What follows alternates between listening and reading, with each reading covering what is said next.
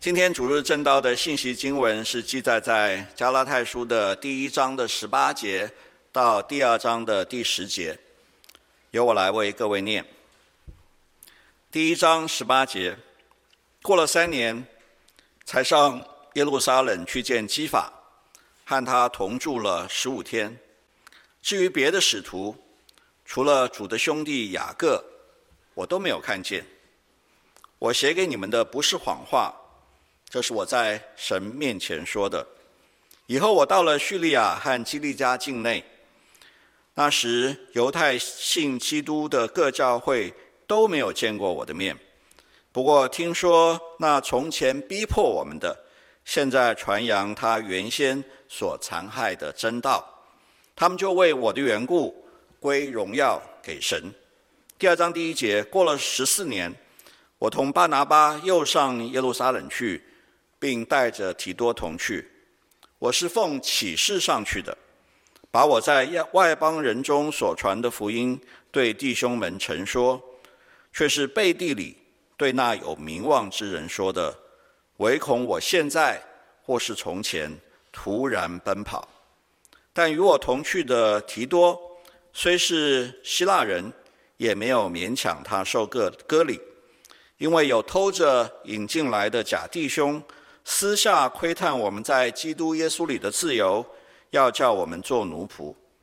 我们就是一刻的功夫，也没有容让顺服他们。为要叫福音的真理仍存在我们中间。至于那些有名望的，不论他是何等人，都与我无干。神不以外貌取人，那些有名望的，并没有加增我什么。反倒看见了主托我传福音给那未受割礼的人，正如托彼得传福音给那受割礼的人。那感动彼得叫他为受割礼之人做使徒的，也感动我，叫我为外邦人做使徒。有知道所赐给我的恩典，那称为教会柱石的雅各、基法、约翰，就像我和巴拿巴。用右手行相交之礼，叫我们往外邦人那里去，他们往受割礼的人那里去，只是愿意我们纪念穷人，这也是我本来热心去行的。今天在我们当中分享神的话语的是暑假从西班牙回到台北的胡维华牧师。胡华牧师正道的题目是 Hashtag。不当网红的保罗，请问华牧师。各位弟兄姐妹平安。有人说，现代社会里头跟以前最大不一样，就是我们是一个有网红的社会。说不定我们当中有一些人是所谓的网络名人，我们的吃穿喝，我们到哪里去玩，在网络上面有一群人非常关注。也许我们当中有一些人，呃，我们自己羡慕那些人，但是好像没什么人呃关注追踪我们，所以我们呃天天跟着那一些人他们的生活来决定我们的欢喜快乐，呃，我们的兴趣。当然还有一些人，我们对这些网络文化呢，其实不太了解。呃，不过我们晓得，在我们的生活当中，不管是我们的社群、新闻等等，哎呀，我们知道有一大堆的呃网络名人，他们的一举一动影响着我们的社会、我们的时代。网络名人，他们对于一些事情的背书、支持，他们的意见影响了选举。影响了商品的行销，影响了很多的人，呃，能不能再吃白饭呢？各位，这是一个好像看事情，呃，多多少少你得懂一点什么是网红。如果我们用这个观点来看，各位，我们刚刚所读的经文。加太书第一章十八节开始到第二章第十节，各位，这个保罗呢，实在是一个非常不合现代的一个人物。经文告诉我们，他在犹太教里头受了很好的教育，他是后起之秀，他是明日之星。他不但有很好的家世背景、教育的过程，他也非常热心，他的表现让所有的人都关注他。各位，在这样子的情况之下，他遇见了复活的基督，然后呢，突然之间，他告诉我们说，过了三年，才才上耶路撒冷去见使徒。然后呢，他特别告诉我们说，哎，不是所有的使徒他都见哦，他只见了基法，其他的人呢，我都没见。他见基法的时候，只在那里待了十五天的时间。各位，保罗实在是很需要上一上我们的呃行销。呃，网络的文化，去了耶路撒冷，好多人该见，你知道吗？拍个合照，上传一下，知名度立刻打开。他不是要做宣教吗？各位，如果你要做宣教，这一些知名度难道不会是一个很好的宣传？难道不会让你在去到很多地方之前，你的名声就传到那里去，众人会因为这个缘故来看你，来听你，不是吗？各位，保罗有很多可以讲的诶。你知道，当他告诉大家说：“哎，在日正当中的时候，大光围绕我，让我眼瞎了。”各位，这种话题耸动，这种经历少见。然后呢，他在告诉大家说：“哎，有一个人就自己找上门来，然后他替我祷告，我瞎掉的眼睛就得了医治。我猜，不管是直播，不管是脱口秀，这应该也是我们很想听的嘛。我怎么读，我都觉得保罗非常奇怪。他既不见使徒，也不但也不办宣教研讨会，他很自闭。”他刻意闪躲、避开，各位为什么呢？我猜一开始的前三年，说不定有点道理。对保罗来说，在往大马士革去的路上，那一位复活的基督向他显现。各位，这对保罗来说是他过去一生的否定。他在犹太教里头受了很好的教育。犹太教怎么看自己？这些以色列人认为神在万民之中拣选了他们。以色列因为和神所立的约，他们与众不同。世界人类历史的中心好像就聚焦在以色列身上。如果我们这样看的话，那以色列当中最重要的人物。最值得羡慕效法的对象，当然就是摩西、大卫等等这些人。可是，当他这么的投身其中，那位复活的基督却告诉保罗说：“你所做的是与我反对的，所有这些事情都不是神的心意。”当那复活的基督向他显现，保罗发现。他原来的一百分，现在到这里变成零分了。各位，他需要三年的时间重新整理他的信仰，重新整理他对历史的理解，重新整理他的神学。你猜他会从哪里开始整理起？我猜应该是复活这件事。各位，复活有什么了不起？在以色列历史，在圣经里头，虽然不是一天到晚发生，可是复活也绝对不是绝无仅有。以利亚曾经使撒勒法寡妇而复活，以利沙让书念妇人的孩子复活，耶稣自己也曾经让睚鲁女儿复活。耶稣自己曾经叫拉撒路从死里复活，这一些复活的事情，跟耶稣的复活有什么差别呢？差别在于耶稣的复活是事先宣布，然后成就的。对于其他的信徒，甚至于使徒来说，他们很开心，因为他们所爱的耶稣复活了。可是各位，这件事情对保罗来说，似乎更是扎到心里头的痛处，因为他发现，在他原来的神学建构，在他原来的盼望里头，复活好像不太重要。哎，他的。指望在于神复兴以色列国，恢复这一个民族、这个国家的荣耀。各位，他没有在等复活，可是呢，耶稣却可以说到做到。当他放弃原来的那一套观点，把耶稣的复活当成最重要的事，这一位复活的基督还可以在复活之后向他显现，告诉他说。你所做的事情不合我的心意，我要使你眼瞎，我要使你重新得见光明，我要改变你人生的方向，改变人类历史的走向。各位，对保罗来说，这件事情非常特别。那三年的时间，我猜保罗回家读书了，砍掉重练了。各位，在哥林多前书，他讲了一段很有趣的话，他说。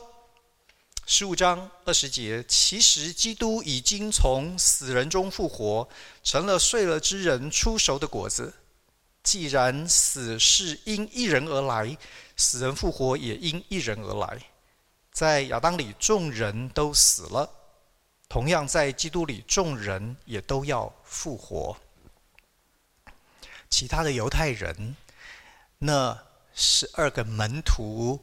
呃，五百多个见到复活基督的人，各位他们都没有这样子的看见、归纳和整理。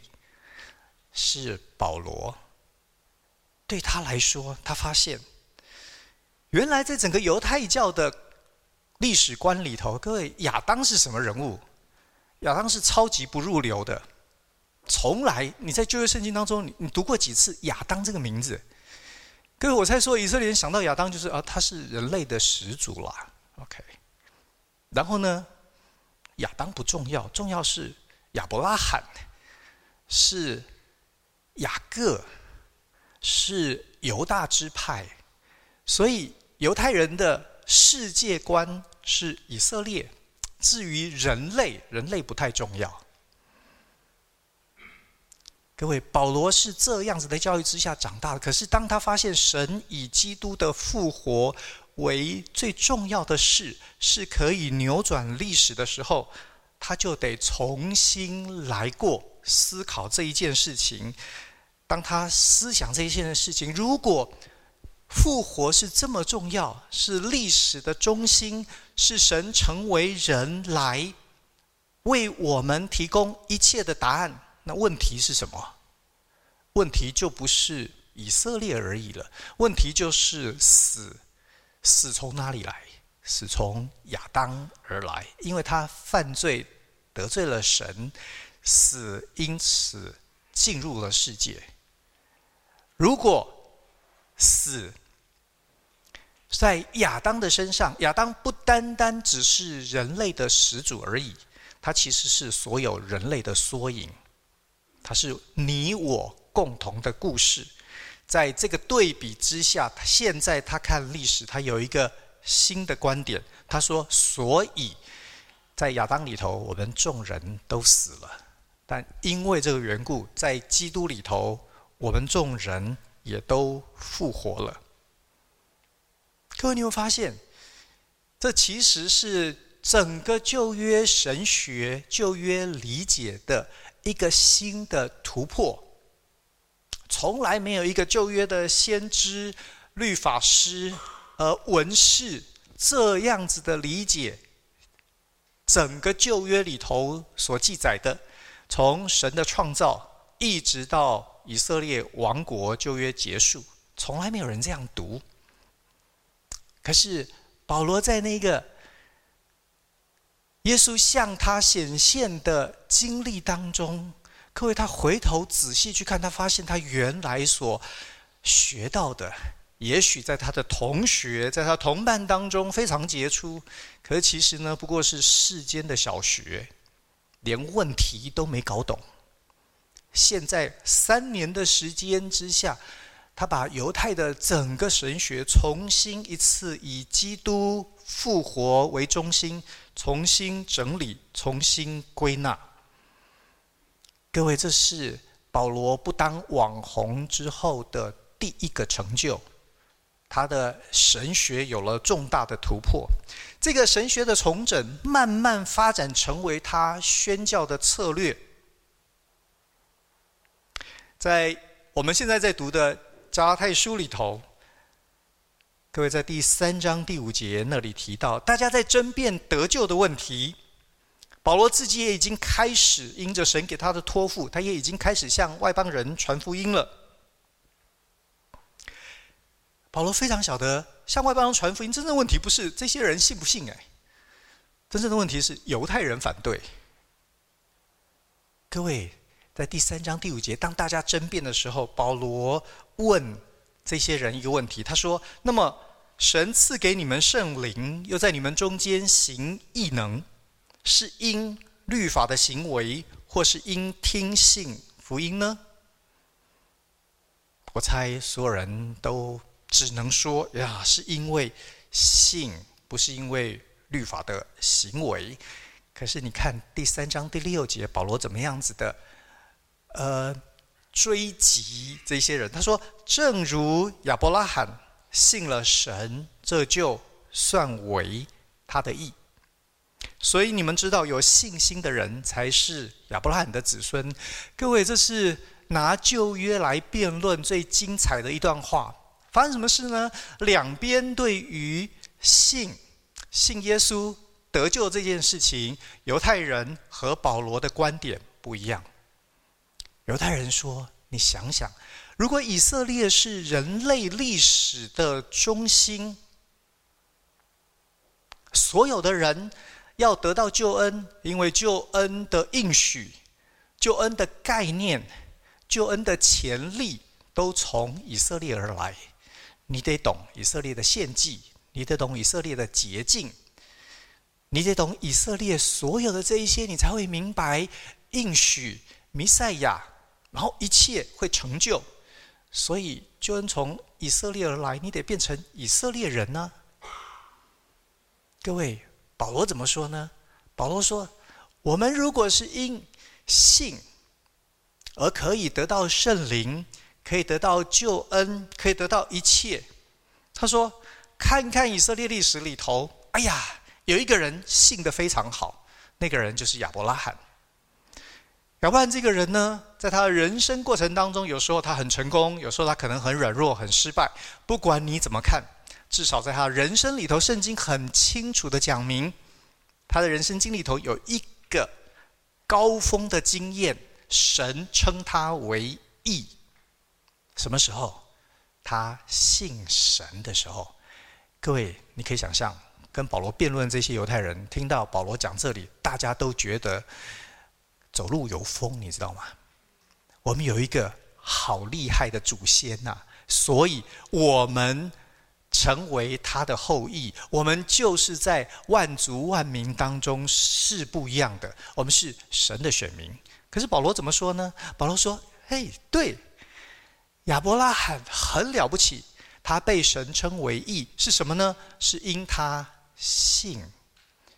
所以呢，信心的重要，信心的地位，信心的功能，超过一切。”如果我们像亚伯拉罕一样有一样的信，各位，他说：“我们难道不是真正亚伯拉罕的子孙、亚伯拉罕的后裔吗？”各位，你们发现，保罗说：“你如果真正明白神称亚伯拉罕为义，是因他的信，你就知道信有多重要，是因为这个信。”让我们跟亚伯拉罕好像可以平起平坐一样，所以真正关键不是血统上面你是不是亚伯拉罕的后裔，真正关键是你有没有跟亚伯拉罕一样的信心。各位，你看保罗的神学的重整，这成为他宣教的策略。从那三年初步的整理，到最后把整个旧约圣经里头的这一些历史、这些律法的诠释、所有先知讲论的理解，通通变成他在宣教上面可以为他所做的辩护，可以证明神的心意就是要把福音传到不管是受割礼、未受割礼的人当中。各位，这是保罗所做的。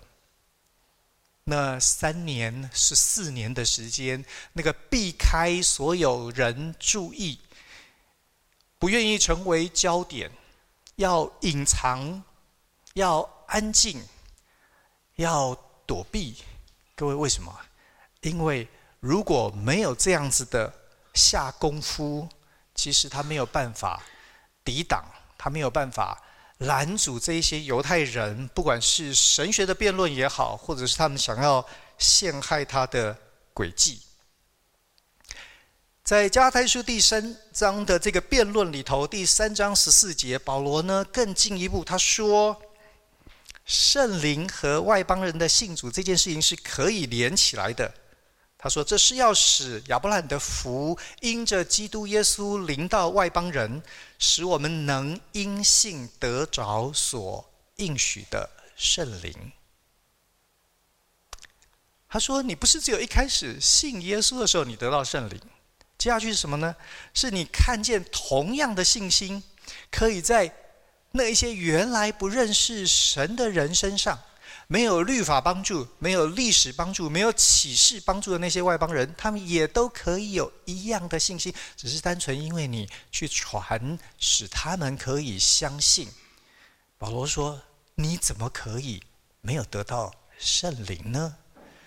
各位，你看见他的发展，其实就神学的体系而言，他做了一个非常完整的示范。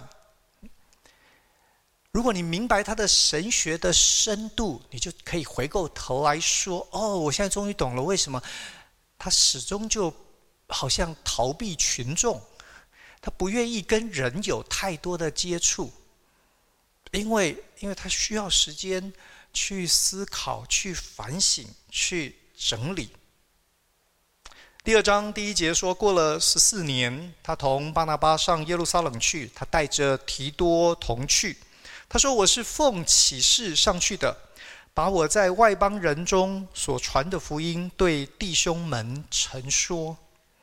但是呢，是暗地里头做的，不是大剌剌的公开宣传，好让所有人都知道，原来哇，他宣教的成就如此可观。”他说：“因为我害怕，唯恐我现在或是从前突然奔跑。”各位，你可以发现字里行间，保罗告诉你说，在宣教这件事情上面，其实他是很有策略的。他甚至于连跟谁见面，可能产生什么样子的影响，也许不是必然性的，只是有那样子的可能，然后会带来负面的效果。会危害他他的事工，保罗告诉你说，他就不做。我们在看《使徒行传》或者是呃教牧的书信的时候，我们很常提到保罗在那个当中他所做的事。可是，在有关保罗宣教的部分，各位至少我自己的观察，我发现有关保罗宣教策略的研究。是所有保罗研究里头，好像最少被关注。保罗告诉你说，他其实是非常认真的想这件事。除了我们刚刚所说的那个要有神学的一套体系，可以回答、可以挑战犹太人的观点，除了这个之外，如果你仔细想想，各位，我们在读保罗书信的时候，我们常常读到，不管是哥林多、腓立比、帖撒罗尼加，你在读这些书信的背景，你会发现似乎有一个共同的特色，就是怎么每一个城市都是交通要道啊？你有注意到每个城市都是省会耶？每一个地方都是举足轻重的。哥林多，哥林多在雅典的西边，它差不多是在那个交通要道，从陆路到海路，各位，它是那个枢纽。保罗去的地方，在古罗马有一条很重要的路，中文名字翻成埃格纳田大道。这是整个罗马统治的范围里头最重要的一条路，从西方一路一直通到东方的伊斯坦堡。各位，保罗所去的地方，你看跟这一条大道非常非常有关联。第二次宣教旅行上面，至少有四个城市是在这条大道上。简单的说，保罗去的地方，各位就是在国道上面了。他就是挑国道上面最重要的大城市开始他的宣教。今天我们一天到晚到处跑来跑去，我们大概很容易理解他为什么这样做。各位为什么这样做？对他来说，交通便利；对他来说，将来回来的探访兼顾就容易了。你挑了大城市，在那里容易接触各式各样的人，容易建立据点，容易以那里为中心，向周围的卫星城镇产生影响。保罗是这样子的安排，他让神给他的托付从意象变成行动，他是超有策略的。除了神学的建构。除了他选择重点突破之外，各位，我觉得保罗的宣教策略里头有一个，就是我们今天这段经文最关心的是，保罗很低调，但是呢，他也很专注。第一章里头告诉我们说，三年的时间，他从遇见复活的基督，各位，那三年他去了哪里？他去了阿拉伯，他又。回到大马士革，很多人怀疑这段时间保罗好像迷失了哦，他有点不太知道到底要去哪里。如果是这样，我觉得托尔金有一句话，说不定可以提醒我们：你不要以为所有流浪的人都是迷失方向的人。保罗可能还没有找到他。安身立命的地方还没有找到他宣教的大本营，可是各位，我告诉你，千万别以为他迷失方向。最近在看一些呃有关生产力的一些研究和报告，有一个呃最近几年很受大家关注的一个作者，叫做 Chris Bailey。他写了一些有关生产力的书。那他的方法很特别，他不是只是把这些文献拿来，呃，做一些归纳整理，然后写出一本书。他他是自己亲身实验。比如说，他可以有一段时间，三个月的时间，他每一天工作二十个小时。然后接下来几个月的时间，他每一天可能只有工作六个小时。他要知道这个时间的长短等等，到底会有什么样子的影响。在他的书里头，我觉得他讲了一个很有趣的。他说，他觉得现在的人，我们工作的效率以及我们的创意很低、很差，很主要的原因是什么呢？因为我们的人生太不无聊。太不无聊，OK，各位，你你每一天都很有聊，造成你没什么生产力。这个人呢，他刻意让他的人生每一天都要无聊，都要有很长的时间无聊。他曾经他在书上写他做的事哦，他曾经有一段时间，每一天呢坐下来就看，我们知道那个圆周率哈，那个派。对不对？各位，我们知道这个三点一四一五九一直下去，这个数字不会重复。这个人无聊到什么程度呢？他给自己一个功课，就是他要数小数点之后一万个数字里头有几个零。你看，无聊到这种程度，哎，他无聊到打电话到航空公司里头去跟那个处理行李遗失的人聊天。各位，在他找到那个人来接电话之前，他已经听音乐，听说请你耐心等候。他们现在说线路都在忙，他已经听了几十分钟，超无聊的。可是他说，你知道吗？我们的脑袋因为一直不断的接受刺激，所以他没有办法产生创意。他每一天刻意让自己无聊。让自己放空。嗯，我从去了西班牙之后呢，我的生活也开始无聊起来了。各位，台北的交通非常方便，不管是捷运、公车、自己开车，想去哪里就去哪里。嗯，住的地方在巴塞隆纳的郊区，我的进出呢只有。一个小时两只有两班的火车，所以呢，去哪都很不方便。然后有一次我跟师母去等火车，等了一个半小时，一班也没等到。那里的步调很慢。西班牙人呢，聊天是人生最重要的大事。即使是政府机关，我们去办什么居留啦、呃保险啦等等，你去到那里。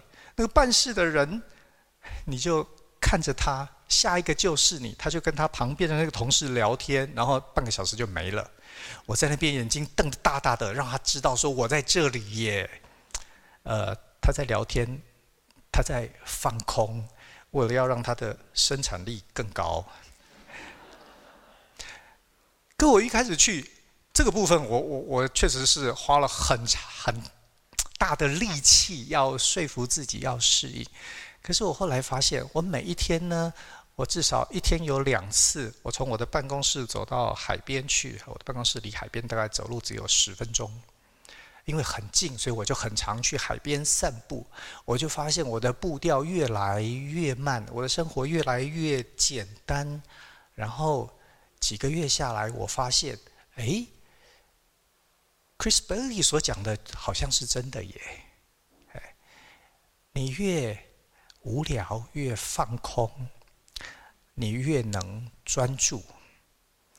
Bailey 说，一天使用手机的时间，他让自己不超过三十分钟。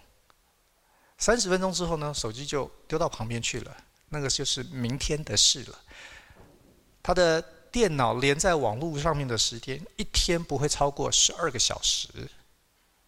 各位，这我们大概所有人都做不到。我们想，那怎么过日子啊？可是如果你试试，说不定你会发现，网络随时的刺激，真的让我们的心智活动产生很大的影响。贝利的研究告诉我们，现代人，各位你我，我们的注意力多长，你知道吗？四十五秒。四十五秒，每四十五秒你就会闪神，你就会，你你的思绪就跳开了。为什么呢？四十五秒你就会动一下你的手机的荧幕，对不对？哎，你你的脑袋已经太不习惯，没有新鲜的资讯，没有和外界的接触，你已经非常非常没办法专注了。我在看了这些东西之后，我再回头去看保罗那个为什么这么害怕跟别人接触？各位，因为他有一个非常崇高的目标，神给他的，他把这件事情当成最重要的事，他用这件事情来整理他的思想、他的生活、他的人际关系、他的一切，也难怪只有他做的这么好。因为他够专注，他够简单。我们如果希望我们所做的可以有一些突破的话，也许我们得尝试让我们的生活简单起来，避开所有不需要的干扰。如果是这样，说不定我们可以体会保罗在这样子的。生活的步调和安排之后，他做到神所托付给他的心里头的那个满足。虽然保罗刻意避开跟外界的接触，但是各位相较之下，你就会发现，在经文里头特别提到，他带着提多上了耶路撒冷去。我自己的呃阅读，我的理解，我认为在这里保罗的第四个宣教的策略，除开神学的重整，除开呃他的重点的突破，他去宣教的地方，除开他的低调和专注之外的第四个，就是他建立团队。各位，他挑提多外邦人带他。先让提多去了哥林多，作为保罗的代表，带着保罗的书信去到哥林多去。各位，就是为了要帮助这个年轻的同工，让他可以独当一面，让他可以被教会认识。然后呢，他带着提多去了克里特，最后提多在那里牧养。这里经文告诉我们，他带着提多上到耶路撒冷去，他要告诉众人说，外邦人不但可以信主，外邦人可以成为宣教上面重要的同工。如果外邦人自己承担了福音的责任，接棒接得下来，各位你可以看见这个事工将来多有盼望。你可以看见神的心意，的确，神不单只是让犹太人的这个，好像借着呃福音之名进行文化侵略或同化这些事情。各位，保罗说：“No，那不是正确的路。如果连外邦人自己都可以起来承担。”他们可以用他们的语言、他们的文化，对着他们同样的族群来传福音。大家都可以认识神，圣灵都可以降临在这些人身上，产生这么美好的果效。你难道不会惊讶、稀奇上帝的工作吗？各位，你看见其实保罗做事情非常非常的深思熟虑。他不是只有提多这样同，他有提摩太。各位，提摩太是一半的犹太血统，一半的外邦人。这里提到巴拿巴，巴拿巴是犹太人，是一个人缘很好，在耶路撒冷众人都喜欢他的。你看，保罗建立了一个强大的团队来执行他宣教的整个从头到尾施工的计划。从一章十八节开始到第二章第十节，各位这一段其实，在加拉太书里头有一点像流水账，表面上看起来没什么大学问，可是如果你仔细追究，你会发现，似乎保罗一生宣教的侍奉，那个重点的决策都在这一段里头含瓜了。为什么保罗可以这样做呢？我问我自己。我觉得，说不定关键在于你够不够相信你的意向。你有没有因为这一个使命，它的重要说服你？你可以建立一套整全的思想，你可以经营一个完整的团队。你的生活能不能因为这个缘故，围绕的这个意向来？呼吸来进出，来决定跟什么样子的人来往。在《使徒行传》二十六章，保罗自己回顾神给他托付的那一次的事件。二十六章第五节，我说：“主啊，你是谁？”主说：“我就是你所迫害的耶稣。起来，站着。我向你显现的目的是要派你做仆役。”为你所看见我的事和我所将要指示你的事做见证人，我要救你脱离百姓和外邦人的手，我差你到他们那里去，要开他们的眼睛，使他们从黑暗中转向光明，从撒旦权下归向神，使他们因信我而得蒙赦罪，和一切成圣的人同得基业。第十九节，保罗说。因此，亚基帕王，我没有违背那从天上来的意象。各位，对我们大部分人来说，意象是什么呢？意象是一个崇高的目标、远大的理想。我们呢，尽量往那个方向前进。当我们可以成就的时候，感谢主，不管是大的、小的，好像我们有了一些，呃，在那个方向上面，我们可以拿出来，可以数，可以觉得感恩的。可是保罗好像不是这个观念呢。保罗说，意象是不可以违背的。意象不是人生当中的装饰品、点缀。他说，意象是命令，印象是意象是人生的宪法，所有一切都必须要与它相符，不可以违背，不可以抵触。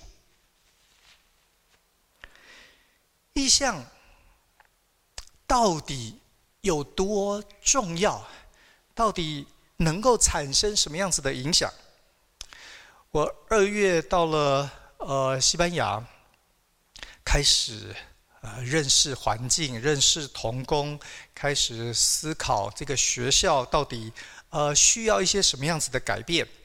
结果呢，三月初我就必须呃代表学校到呃塞浦路斯去开一个会，那个会呢是全欧洲的福音派神学院。的代表啊，年度的会议，所以三月呃初我就去了。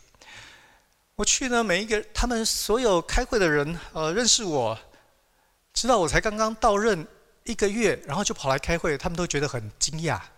他们想说，这个人大概连欧洲东南西北都还没搞清楚。然后他们听我自我介绍，听我介绍哦，原来在欧洲有这么一个。为华人所建立的神学院，他们都觉得非常的惊讶。各位，其实这让我最惊讶是什么呢？是我们开了四天的会，第四天要结束的时候，大会闭幕的时候，大会主席呢很有趣，他在闭幕的时候跟大会所说的话里头，他说。这一次开会，因为我们当中有这么一位从西班牙来的华人神学院的代表，他说我们其他的同工都一直在讨论他们所做的事，然后我们突然之间意识到，欧洲教会的未来是难民教会，欧洲教会的未来是移民教会。各位，我觉得很有趣的是。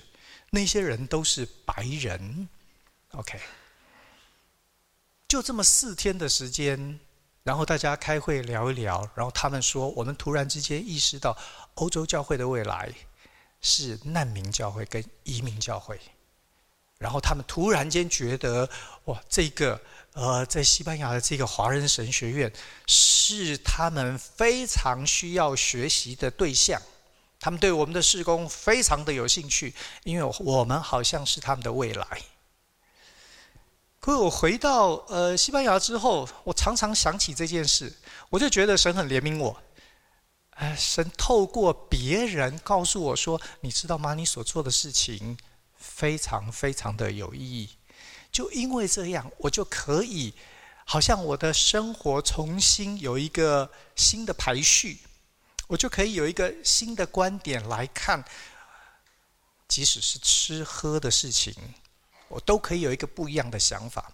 我觉得保罗做的示范就是这个：当你真正有一个意向，你真的相信那是神给你的，是你不可以违背的。各位，你需要让它成为你的眼睛，成为你的手脚，成为你的大脑。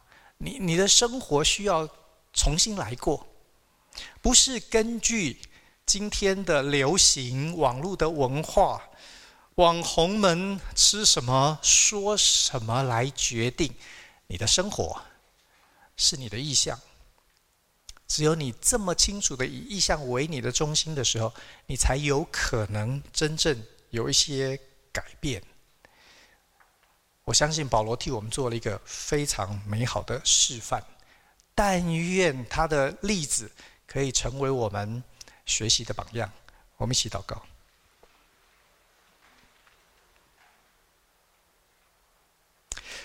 主我们感谢你。